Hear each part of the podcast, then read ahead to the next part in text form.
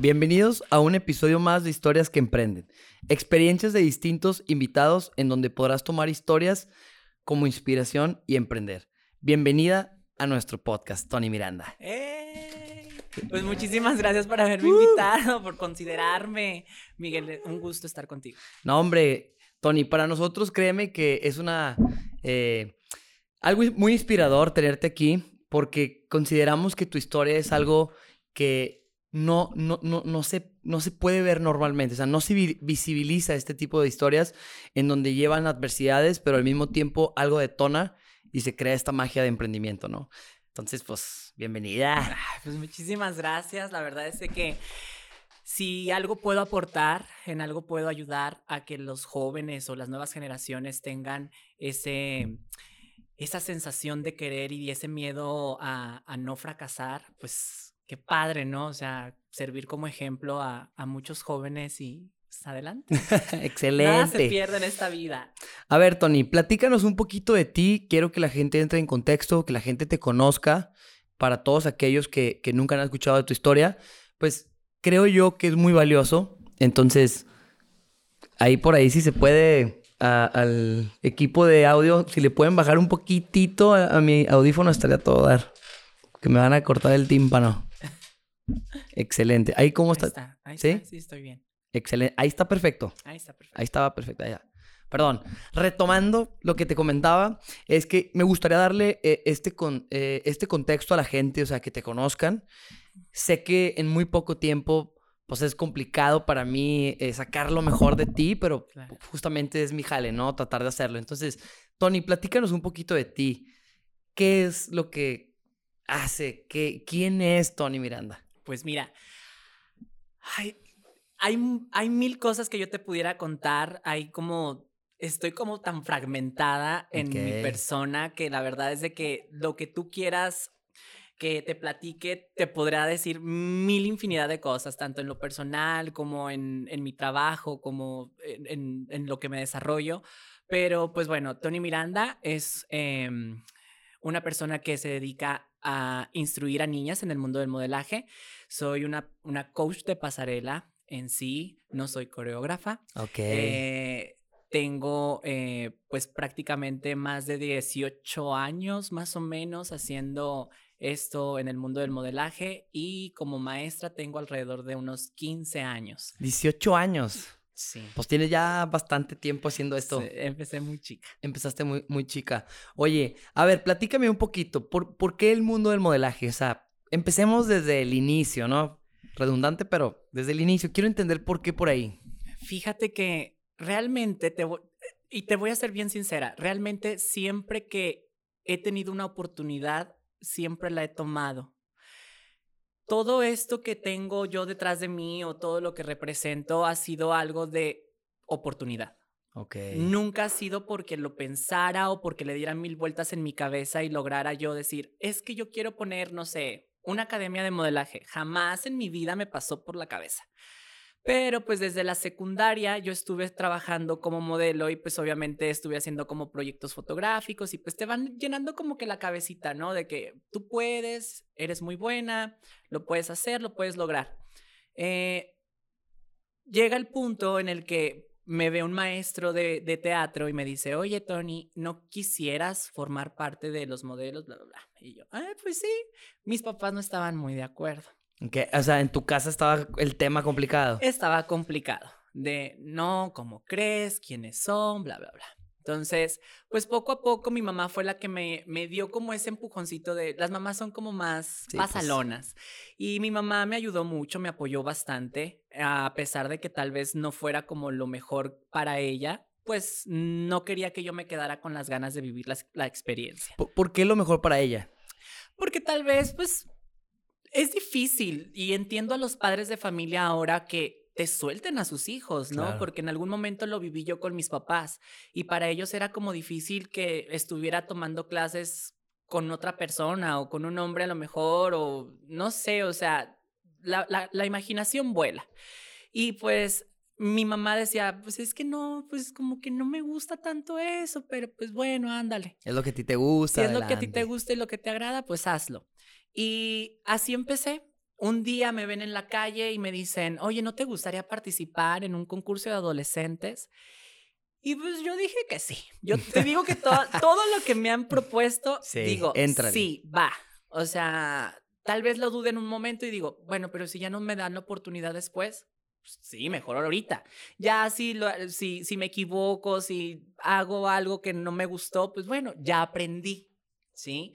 Y esto fue así, o sea, me metí al concurso, lo gané, aquí en Torreón. ¿Cuántas personas este, habían, por ejemplo, en ese concurso? Y de hecho, en ese concurso conocí muchas personas que se dedican al, eh, a, modelar, a Tracy, a Bessie, o sea, a muchísimas mujeres que, que pues, fueron muy representativas dentro de la, de la industria nacional de, de modelaje. Y pues, obviamente, ahí empecé como con ellas en, en esa como en esa generación. Ok. Para no, para no irme tan vieja. No, no, En esa generación. Te ves muy bien, muy joven. Y este, y pues ándale que gané, yo creo que pues había como unos 20, yo creo unos, o sea, 20, 30 personas participando. Y gané y me fui a representar a Coahuila y quedé en segundo lugar. Oye, pues excelente número. Sí, sí, sí, Pero sabes que la inmadurez em, te hace como te, te, digo, o sea, de las mismas cosas que dices tú, lo acepto, lo acepto, lo acepto, y tal vez dices tú, pues no sé ni cómo se haga, pero pues yo lo voy a hacer. Y eso fue lo que pasó conmigo, o sea, yo me fui a un concurso sin estar preparada, sin estar como enfocada a lo que era eh, competir. Y como a mí me había ido muy bien aquí en Torreón, yo dije, Ay, pan comido, o sea, yo voy a ganar el nacional y claro, en caliente, con la mano en la cintura me traigo el, el, el premio. Y no fue así, no fue así. Y obviamente mi inmadurez, pues me, me hizo como un shock en, en la cabeza el, el primer fracaso. emocional. Emocional cañón, lloré, o sea, pataleé. Yo dije, ¿cómo puede ser posible? Pero también eso me dio la madurez para entender que no siempre se gana. ¿En ese momento tú eras consciente o esta conciencia de la que hablas fue con el tiempo? No, fue con el tiempo y la madurez, o sea, fue, fue con el pasar de los años. Te estoy hablando que tenía yo creo que 17 años. Estabas muy chiquita. Sí, o sea, imagínate, no, no, nunca piensas que el fracaso te puede llegar a tu vida y más cuando tú crees que eres Sí. Wow, ¿me Como dicen por ahí, top. Ándale. Cuando dices tú, wow, no, yo soy, a mí todo el mundo me la, ya sabes, ¿no? Entonces dices tú, güey, no, o sea, te diste de golpe en la cabeza, o sea, asimila y acepta que tuviste errores. Y eso fue, regresando del concurso, que tendría, acaba de cumplir 18 años, yo creo que en aquel entonces no había redes sociales. No, no. Entonces... Metroflog probablemente. Metroflog y pues gracias a Dios, yo creo que siempre he sido una persona muy popular. no conocida, pero sí muy popular desde la secundaria. Entonces, em, la gente, hubo un, chavo que me invitó a dar un curso de modelaje. Y yo dije, pero pues yo la verdad no te conozco tanto. O sea, lo único que fui aprendiendo fue en base a lo que yo concursé. claro. No importa. Entonces ahí me fui dando como a la tarea de investigar, ver, hacer. Y obviamente la gente no creía en mí por la edad. ¿Y tú? Yo sí. Ok. Yo sí. Pero para ese lapsus de tiempo, yo tuve una relación a larga distancia en la Ciudad de México. Entonces, la inmadurez te hace ir, vivir 17 años, 18. No, tenía 18, acababa de cumplir los 18. Me fui a vivir a Ciudad de México por. Por el amor. Por amor.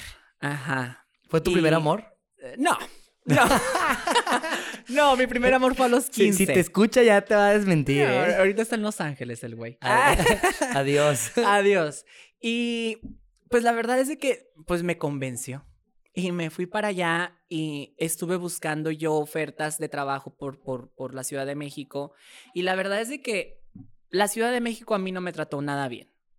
En lo personal. Sí, o sea, quiero aclarar que no a todos les va como, como a mí, tal vez, pero yo tenía otras circunstancias que yo, que la gente en aquel tiempo, te estoy hablando como del 2005, 2006, pues no tenía la apertura que tiene el día de hoy. Sí, no, totalmente. Entonces, para mí era difícil porque, pues yo venía a lo mejor de concursar, yo traía todo el flow de querer hacer y convertirme en un top model, una cosa tremenda, pero no te dejan crecer por la cuestión de, no cumples la talla, no tienes la estatura, no esto, no aquello, necesitas bajarle a esto. Ya como cuestiones más personales que atacan hacia tu autoestima.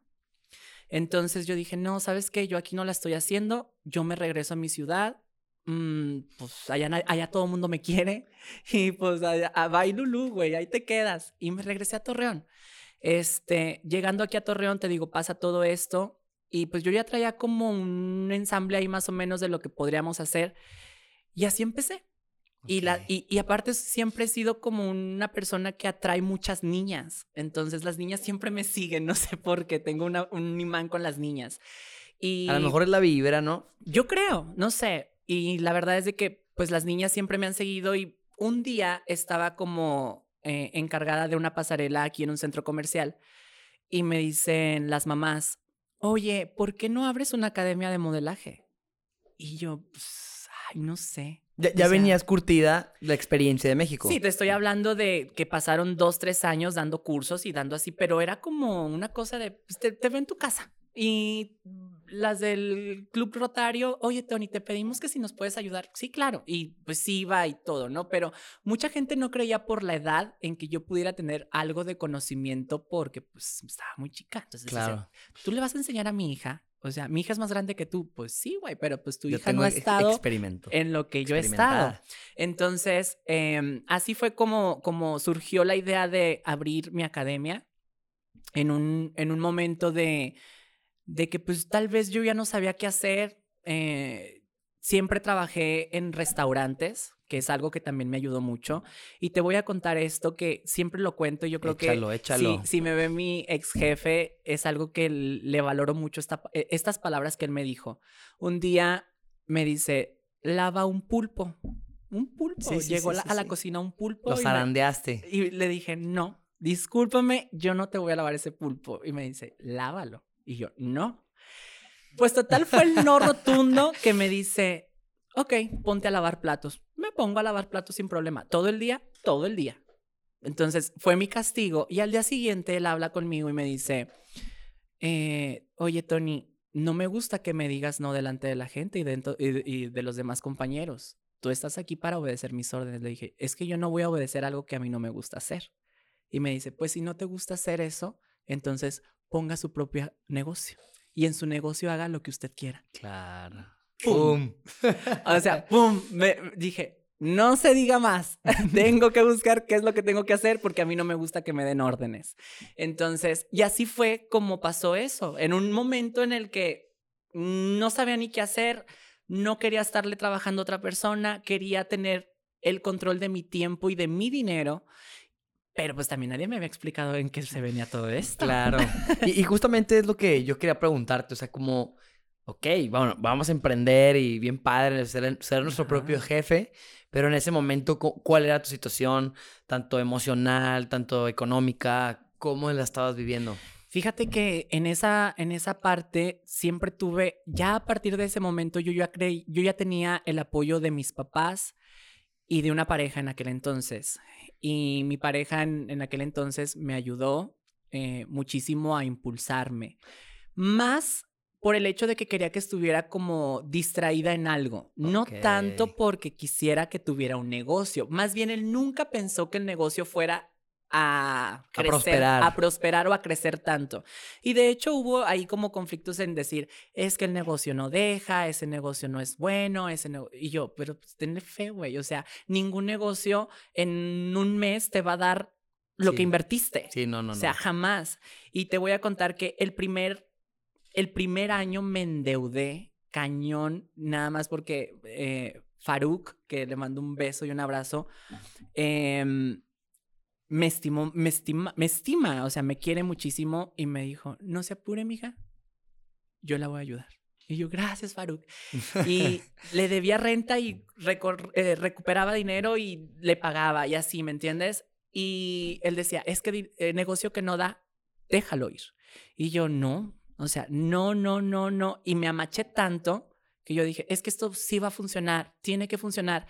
Me tengo que dar a conocer en las escuelas, tengo que hacer que las niñas me vean, tengo que hacer, tengo que abrir el mercado y tengo que hacer que la gente me, vol me voltee a ver, güey. Sí, claro. yo había visto que en, en la Ciudad de México, cuando estuve, había una escuela de modelos. ¿sí? Y en esa escuela de modelos solamente te aceptaban a todos los modelos que venían de las agencias, o sea, por ejemplo, eh, no sé, los argentinos, venezolanos, colombianos, no sabes modelar, te voy a mandar con la señora Glenda Reina a que te prepare. Ok. Pero pues solamente entraba gente bonita. ¿Y crees que estaba mafiado ese rollo? Mm, no, no creo, pero pues obviamente eh, dentro de todo lo que era esta mentalidad del cuerpo perfecto, de la estatura, de esto y aquello, pues obviamente siempre se, se, hubieron reglas, ¿no? Para, para poder hacer esto. Entonces, pues yo no, yo dije, güey, yo le quiero enseñar a toda niña que quiera aprender. El aprender no le quita nada a nadie. Claro. ¿Sí? Y si esto les va a ayudar a poder sanar, eh, hacer cosas diferentes, eh, direccionar su vida hacia lo que les gusta, qué padre, ¿sí? Y lo voy a hacer.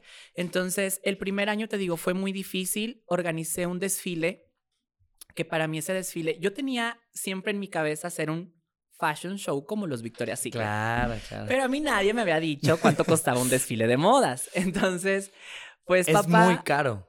Carísimo. ¿Por, por qué? Por, por, todo el tema que es eh, eh, decorarlo, las luces. Producción, luces, eh, o sea, para hacer un Loreto Fashion Show trabajan alrededor de 52 personas. O sea, imagínate, Entre, entre diseñadores, vestuaristas, maquillistas, eh, los, las personas que están en el staff eh, colgando luces. o, sea, es un mundo de gente. ¿Has ido a uno o, algo?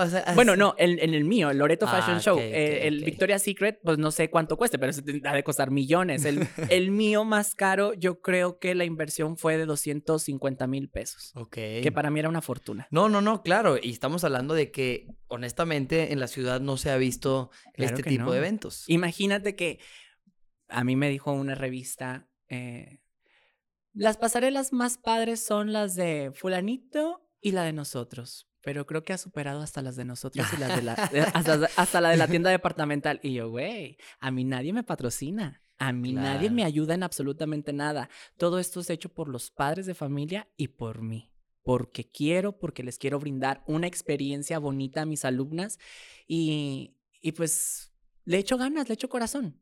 Y este, y te digo, pues el primer desfile fue un fracaso. Bueno, no un fracaso, fue una cosa pobre. que yo veo fotos y yo digo, ni las quiero presumir.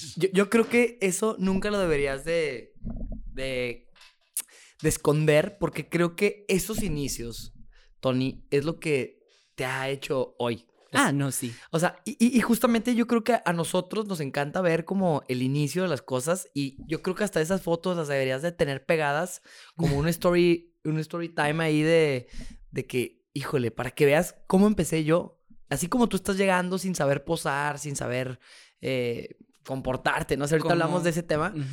O sea, que veas tú cómo fue mi historia. Y eso es súper aspirador, o sea, si las veo. Me da vergüenza, te digo por qué. Porque mm, tal vez yo tenía la idea, y tenía yo creo que 21 años cuando hice eso, yo tenía la idea de producir y de hacer, y soy muy buena haciéndolo, la verdad, modestia aparte, pero soy muy buena produciendo eventos. Y yo siempre tenía la idea de, de, de ofrecer en la laguna un espectáculo de moda como, como nunca antes. Y cuando hice ese primero, yo siempre soñé con un escenario enorme, enorme. O sea, todo el mundo me decía, estás loca. ¿Dónde vas a meter un escenario tan grande? Y yo no sé, quiero 30 metros de largo, casi una cuadra. Quiero un, mundo de luces y quiero un telón y quiero esto y quiero aquello. Y ese, ese primer desfile tuve un presupuesto de 9 mil pesos, un audio de quinceañeras, de las fiestas de quinceañeras dos luces robóticas de espejito. Sí, sí, sí, sí. Y era todo mi desfile. Estaba el desfile apagado, o sea, a oscuras. Yo veía a las niñas pasar y salir y salir y salir. Yo las veía a oscuras. Nadie veía nada, ¿sí? Y para mí era traumante, ¿me entiendes? O sea, traumante decir, o sea, ¿a qué me estoy, a qué las estoy exponiendo? Esto no es una aventura para ellas, esto no es una cuestión que ellas pero creyeron en ti. Pero creyeron en mí, hasta los papás. Y cuando me bajé de entregar los diplomas y de dar los, los, las palabras, rompí en llanto ese día. Y yo dije, si no me pongo dura, o sea, en una cuestión de, de, coraje y de... Determinación. Ajá, la gente se va, va a pasar sobre mí siempre. ¿Por qué? Porque me ven chica, porque no creen en mí, porque creen que soy una payasa para hacer este tipo de cosas. Y el próximo año voy a demostrar. Y así fue eh, hasta con los mismos proveedores, ¿me entiendes? O sea, con los proveedores era de que, sí, mija, lo que tú digas. Y hacían lo que ellos querían. Pero, a ver, yo quiero, yo quiero entrar en este tema un poco. Y esto lo vemos con los emprendedores. Este, este carácter que tú fuiste forjando, ¿por qué crees tú que, que, que sea, tú realmente dices, ¿sabes qué? Me veían chica y así, y así es como me trataban? Y lo digo porque así como tú en edad o en experiencia te sentías eh, no valorada, pues hay muchos que no tienen el volumen de, del producto que van a comprar, eh, no tienen los puntos de venta que el proveedor te está exigiendo, etcétera, ¿no? Entonces, yo quiero hablar de este carácter que mencionas, o sea, hubo un detonante y este detonante es el que mencionas, que fue esta experiencia en donde, pues, pero yo no entiendo cómo dices, híjole, yo me voy a poner así de, de, dura? O sea, ¿por qué? Es que sabes que, Miguel. Por ahí. Ese año fue un año muy difícil para mí. Te estoy hablando del 2010-2011. Eh, fue un año sumamente difícil para mí porque me novatearon todos. O sea, todos, todos, todos, todos. En un principio todo mundo, ay, sí, te apoyo, te apoyo, te apoyo. Y después venían las patadas, pero con, con todo, ¿me entiendes? Entonces, salí de pleito con muchísimas personas. Primero que nada. Mándales un saludo. Ay, un saludo a todos. No les voy a decir el nombre porque sí las conocen aquí. que ya después me pidieron disculpas después de años, créemelo. O sea, y se las acepté y también yo me disculpé y creo que es de sabios equivocarse. Claro. Pero algo que siempre voy a defender son mis alumnas. Y algo que nunca te voy a permitir es que las dañes o les digas algo que les perjudique. O sea, para mí, son como mis hijas, para que me entiendas. Entonces, salí tanto de pleito con estas personas que el primer año fue, me hicieron la vida imposible. Que yo cuando bajé de ese escenario, que te digo que en diciembre, yo bajé llorando por todo el problema que yo ya había, cargado durante un año. Claro, claro. Y todavía remátale con algo mal hecho, pues era como que, no manches, o sea, total. Pero te digo, se fue forjando ese carácter en una, en una cuestión de que ya no quería que sobrepasaran, o sea, que me pisotearan, ¿sí? Que me tenía que poner como en algo más firme de, de, carácter y decir... Cabrona. Ajá, ahora sí que cabrona, güey. Y pregúntales a muchas personas que han trabajado conmigo cómo estoy trabajando y te van a decir, güey, es cabrona, es culera. ¿sí? O sea, maldita. Porque ya no voy a dejar que alguien haga lo que quiera en mi negocio. Total. Ni con ustedes, ¿verdad? Ni conmigo, ni con nadie. O sea, esto se hace sí o no. No, pues es que no puedo. Entonces déjame buscar otra persona. ¿Sí? No, o sea, realmente no soy mala en una cuestión de que, ay, bueno, te voy a dar la oportunidad. No, ¿puedes o no puedes? No, no puedo. Entonces déjame buscar otra persona para que me pueda ayudar en lo que yo quiero hacer. ¿Sí? Y así fue. Entonces, enseñé a trabajar a proveedores, enseñé a trabajar a maquillistas, enseñé a trabajar a fotógrafos, a los de los videos, porque muchas personas tenían la mentalidad de ay, pues hacemos una cosita así sencilla y pues ya le cumplimos. Y yo, no, güey, yo quiero un video que sea un fashion film, yo quiero fotos que se vean editoriales, yo quiero eh, una pasarela que esté bien iluminada, quiero maquillajes que se vean perfectos, quiero...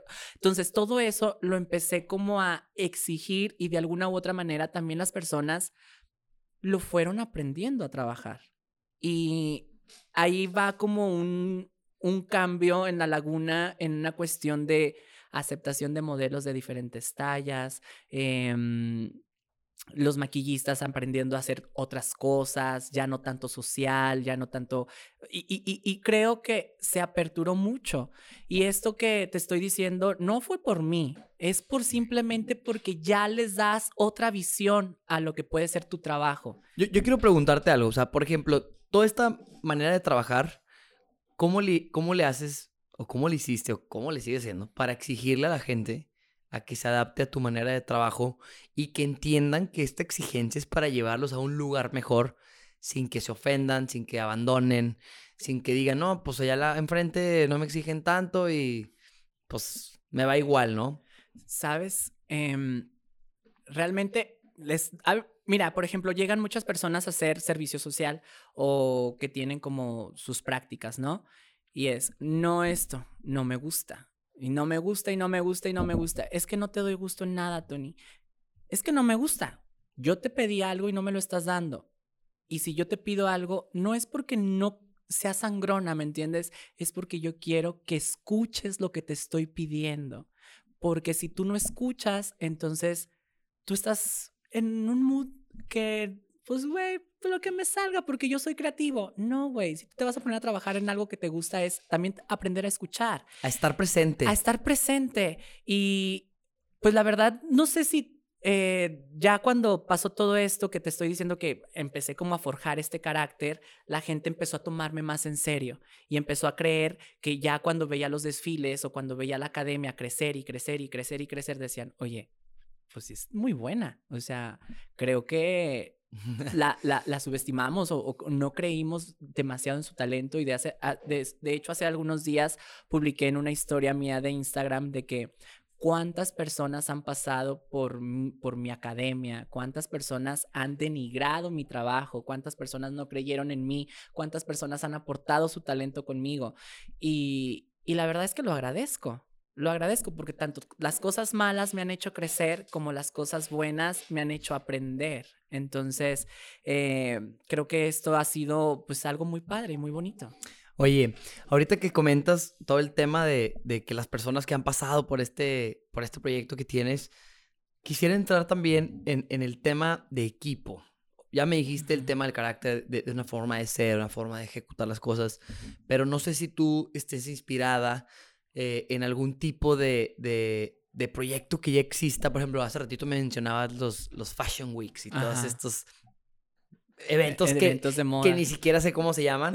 este, pero algo en lo que tú te inspires para decir, ah, mira, necesitamos tantas personas, de todo, el de las luces, el de, o sea, no sé, ¿de dónde sacas tú esa carnita? Toda la logística. Sí, la logística, la, la, creatividad sobre todo. Eh, la verdad es que sí, sí, a veces me sorprende y a veces yo pido cosas que me dice la gente, Tony, es imposible. Entonces yo, sí se puede, mira, si hacemos esto y hacemos esto, lo podemos lograr. Yo siento que a veces no se necesita tanto dinero para lograr ver o hacer cosas increíbles.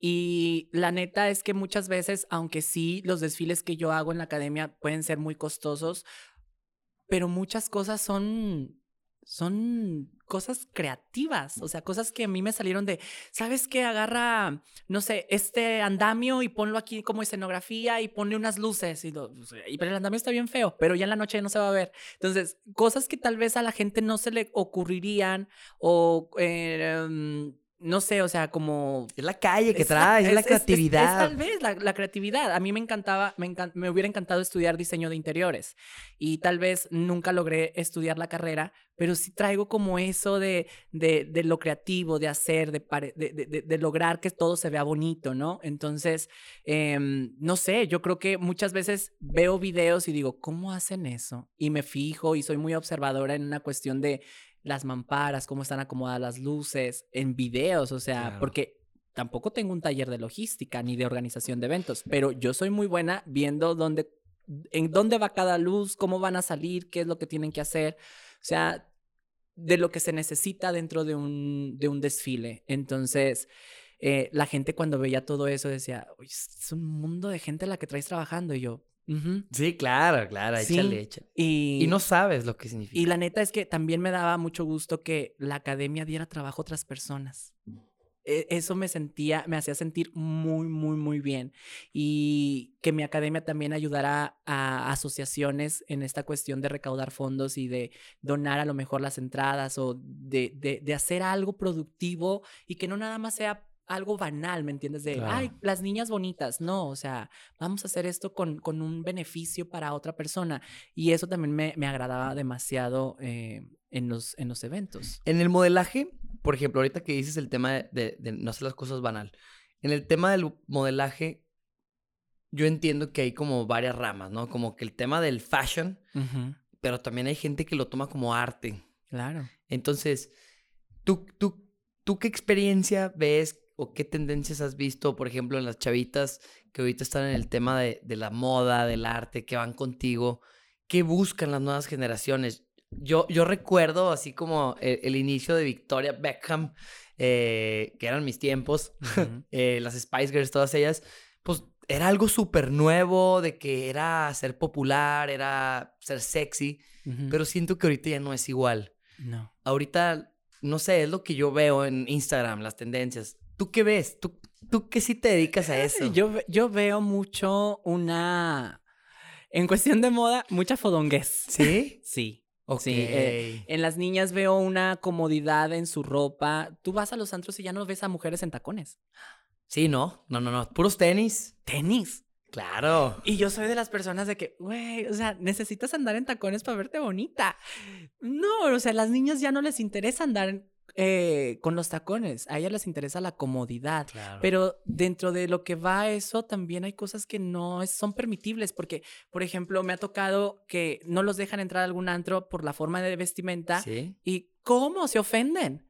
Pues que esto es la moda, esto es esto, es aquello. No, mi amor, o sea, el hecho de que a ti te guste vestir así no quiere decir que para todos lados tengas que ir así. con las Entonces, hoodies, con los jeans así holgados. Sí, y la neta es que yo soy una persona que piensa en lo que va a hacer, a dónde voy, qué es lo que voy a hacer, o sea, y me arreglo y me presento como yo creería que me vería bien en ese lugar, ¿sí? Entonces, ya las jovencitas ya no hacen eso y regularmente vienen cargando mucho la, yo le llamo una moda muy lagunera. Ok. Sí, o sea, donde todas las niñas visten igual, todas Sí, traen los sí, mismos tenis, todas Pues traen... es que es muy corta la, la ciudad y se presta a que pues, la tendencia se, se replique muy rápido. Claro, pero entonces no tienen un estilo propio. Entonces ahí ya estamos muy mal, ¿me entiendes? Porque ¿cómo te vas a diferenciar de otras personas cuando ni, ni tú sola te puedes hacer algo único con tu ropa? ¿Sí? Y no quiere decir que vistas de lujo o que vistas de marca, simplemente hacer la, difer- hacer la Diferente. diferencia entre yo voy, a mí me encanta este estilo, pero este estilo lo voy a potencializar aún más haciendo esto o poniendo esto.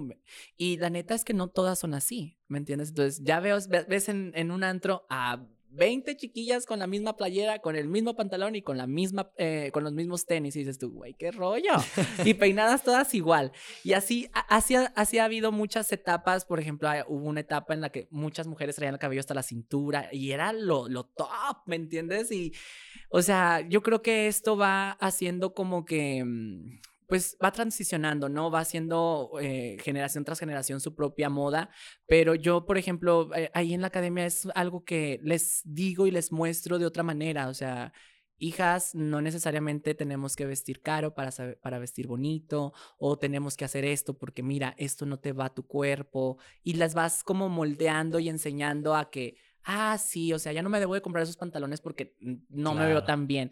Aunque tú veas, te veas en el espejo y te guste, yo no te voy a criticar. Si a ti te gusta ponerte esa ropa, pues Adelante. póntela adelante. ¿Y a mí qué? ¿Me entiendes? Pero yo te estoy diciendo que a lo mejor no es para ti, ¿sí? Ya ellas saben si lo toman o lo dejan, ¿verdad? Em, En, en tu, en tu manera de, de educar o capacitar eh, a tus modelos, veo mucho que, que metes como todo este tema de, de emocional, o sea, cuidas Sí. mucho como la parte humana del modelaje. En, en varias ocasiones has mencionado el tema de, de las figuras, de las tallas, y no sé si, si eso lo tomas porque pues es algo que, que te hace a ti, es algo que también te hizo sufrir a ti en un Sí. pasado. Entonces, digo, creo que es una parte mu- muy bonita de cómo se puede eh, emprender, ¿no? O sea, porque por lo general se sabe, es un tabú, y justamente es parte de de una, una de las preguntas, que, que el tabú del modelaje es como cabrón, o sea, es como difícil, Sí. tanto físicamente, que las traen comiendo un tomate, o sea, entonces, esta parte, ¿cómo la has hecho tú? ¿Cómo lo has emprendido en tu negocio? Pues ahí va la diferencia. Y lo que ha marcado la diferencia de mi negocio a otros que pudieran existir, ¿sí? Yo considero que mi academia es única. No hay otra. Podrá haber tres, cuatro, cinco, diez academias más en la laguna. Pero no como la tuya. Pero como la mía, ninguna. ¿Por qué? Porque es tan marcado el- la, la forma de enseñanza y, el, y, y todos los temas que se les inculcan a las niñas, que para que las niñas puedan proyectar lo que yo quiero, necesitan primero estar bien de aquí. De la cabeza, claro. Y luego después sentirse, sentirse bien ellas con esto y aceptarse tal cual son para que ellas lo puedan proyectar. Si ellas no están bien de aquí, entonces no van a lograrlo. No van a lograr hacer lo que yo quiero que se vea, ¿sí? Y realmente sí, aplico mucho el, platicar con ellas y el, y el estar como en esa cuestión de, de aceptación personal, porque también trabajo con adolescentes y es lo más difícil, ¿sí? Y, y, y, yo siempre les he dicho que yo soy el claro ejemplo para todo, para todo, Miguel. O sea, el hecho de que ponga un negocio, la persona que soy, lo que, lo que he logrado, cómo me ha ido, eh, si me casé, si me divorcié, todo, todo, todo es como una referencia a lo que a lo que soy ahora. Las adversidades que has vivido y cómo lo has explotado para emprender. Exacto, entonces te digo, ni en la Ciudad de México con mi maestra, la señora Glenda Reina, que en algún momento ya me dijo, ¿quieres hacer eso? ¿Cómo? O sea, yo no lo entiendo. Esto no es así. ¿Cómo que les vas a enseñar a niñas así, así? No, no, yo no entiendo. Y yo le dije, señora, o sea, todo mundo podría aprender. Usted se está limitando en un, en un campo de, de, de mercado muy chico. ¿sí? Pero hay mujeres que desean aprender. Hasta, hasta a lo mejor posar, ¿no? O sea, a lo mejor yo quiero ir a tu clase. Ahorita te decía hace rato en las fotos, la neta, pues sí, o sea, me tomo la foto y me dicen aquí qué onda. Pero yo me siento bien inseguro porque no sé ni qué pedo. O sea, no sé si estoy bien, si la papá. Si me veo, si, no me veo. ¿Sabes cómo? O sea, y, puede ser algo súper, no sé, un taller tuyo en donde a lo mejor eso me va a dar a mí. Eh, eh, seguridad. O sea, me va a dar seguridad de que la próxima vez que venga alguien, pues yo sepa qué onda la respiración. Sí, claro. Sí, no, eh, bueno, o sea, imagínate que eso es, eso es lo que se les inculca y de alguna u otra manera que ellas vayan conociéndose de otra manera, no solamente en la manera de, de, de su casa, de su escuela, de familia, sino en una cosa personal, ¿me entiendes? O sea, una cosa que a veces hay niñas que no dicen nada en sus casas y vienen y me lo dicen a mí. Entonces, esto es de mamá, estás y, es, y, es algo que valoro mucho que tengan la confianza conmigo de contarme cosas tan personales y que diga yo, hija, no hagas eso o no, no, es, no está bien, ¿sí? Eh, real, he tenido mil, mil historias que te pudiera yo contar de, muchísimas adolescentes que te, digo, estas son las cuestiones que hacen diferente mi negocio. Un negocio que tal vez la gente no creía que fuera a, crecer, que fuera a durar tantos años. La neta, ni yo misma me lo imaginé, te lo juro, Miguel. O sea, eh, a veces me pongo a pensar y digo, ya se fue un año. Y, bueno, pues el siguiente, y ya otro año. Y así se me ha ido 13 años de mi vida en esto, ¿sí? Que yo jamás lo imaginé, jamás lo pensé. Pero pues bueno, si estoy aquí es porque ha gustado o a la gente le, lo ha querido, ¿me entiendes? Entonces, mm, estoy muy orgullosa de lo que he hecho con mi negocio, la verdad. Y, sabes que eso que comentas de, de, estar orgullosa de tu trabajo y el tú haber creído en ti a pesar de todo, pues creo yo que justamente ha hecho que, que tu negocio tenga frutos, ¿no? Y que tus clientas o clientes también, que, que, que valoren lo que está y se están reflejando en ti de cierta manera. O sea, hay algo, hay una adversidad en su, en su mundo que ven en el tuyo y, justamente, pues eso es de las cosas más maravillosas que existen en un negocio, cuando tú y la persona que es dueña del negocio tienen como esta, este puente, ¿no? Entonces, pues... Y este año para mí ha sido de mucho crecimiento, Miguel. O sea, este año, créemelo, eh, te lo contaba fuera de cámaras, eh, ha sido un año de mucho crecimiento porque este año se me presentó la oportunidad, que es lo que te decía, oportunidades, tómalas. Si no funciona, no, nadie te contó, ya lo hiciste, no funcionó, no pasa nada, dale la vuelta y sigue caminando. De abrir una academia en otra ciudad, cuando yo en la vida me lo habían propuesto en algún momento, yo decía, no, no, no, no, no, no, ni de locos, porque Loreto soy yo. O sea, no hay otra persona en, en, otra parte que, que enseñe como yo enseño, ¿me entiendes? O sea, es única esta, esta cuestión. Y se me presentó la oportunidad en Zacatecas de abrir la academia allá. Eh, me, me dieron todas las facilidades de montar el negocio y me decían, lo vamos a tomar como una actividad cultural. Y aparte Zacatecas es muy cultural. Entonces yo decía, ¿cómo? O sea, el modelaje como sí, como cultura. o sea, vamos a impulsar la actividad del modelaje como algo cultural hacia los jóvenes. Entonces, Ahorita mi academia está en la Casa de Cultura de Zacatecas. Y la neta es que ni me la creo. Te, ¿Cuándo lo hubieras imaginado? Jamás en mi vida, ¿me entiendes? O sea, jamás. Yo, yo, yo nunca me imaginé tener una academia en otra ciudad y menos que, que fuera considerada como cultural. Entonces, es algo que me tiene muy orgullosa que a pesar de hace, te digo, contar 12 años para atrás, yo decía, no, güey, debo un chorro de renta, debo esto, debo aquello. Y ahorita decir, bueno, he crecido y tengo que crecer. Y esto es así, crecer. Y si la oportunidad no funciona, hay, la siguiente. Hay que tomarla. la neta es que, híjole, tienes como varios elementos importantes, Tony, en donde quiero, quiero enfatizar para ir cerrando este episodio. Uno de los más importantes es como esta resiliencia que has tenido en tu camino de, tomarlo y, y, hacer las cosas.